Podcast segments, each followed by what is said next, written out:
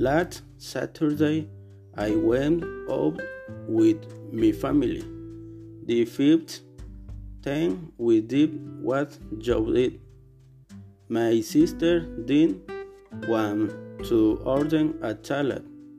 My nephew ran off when they said they had a play area. I didn't want to go out to play.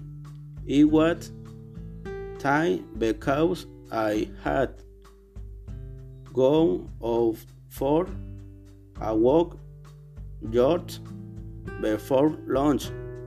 We finished eating and went to the beach. My brother in law decided to go to the beach. We play beach volleyball.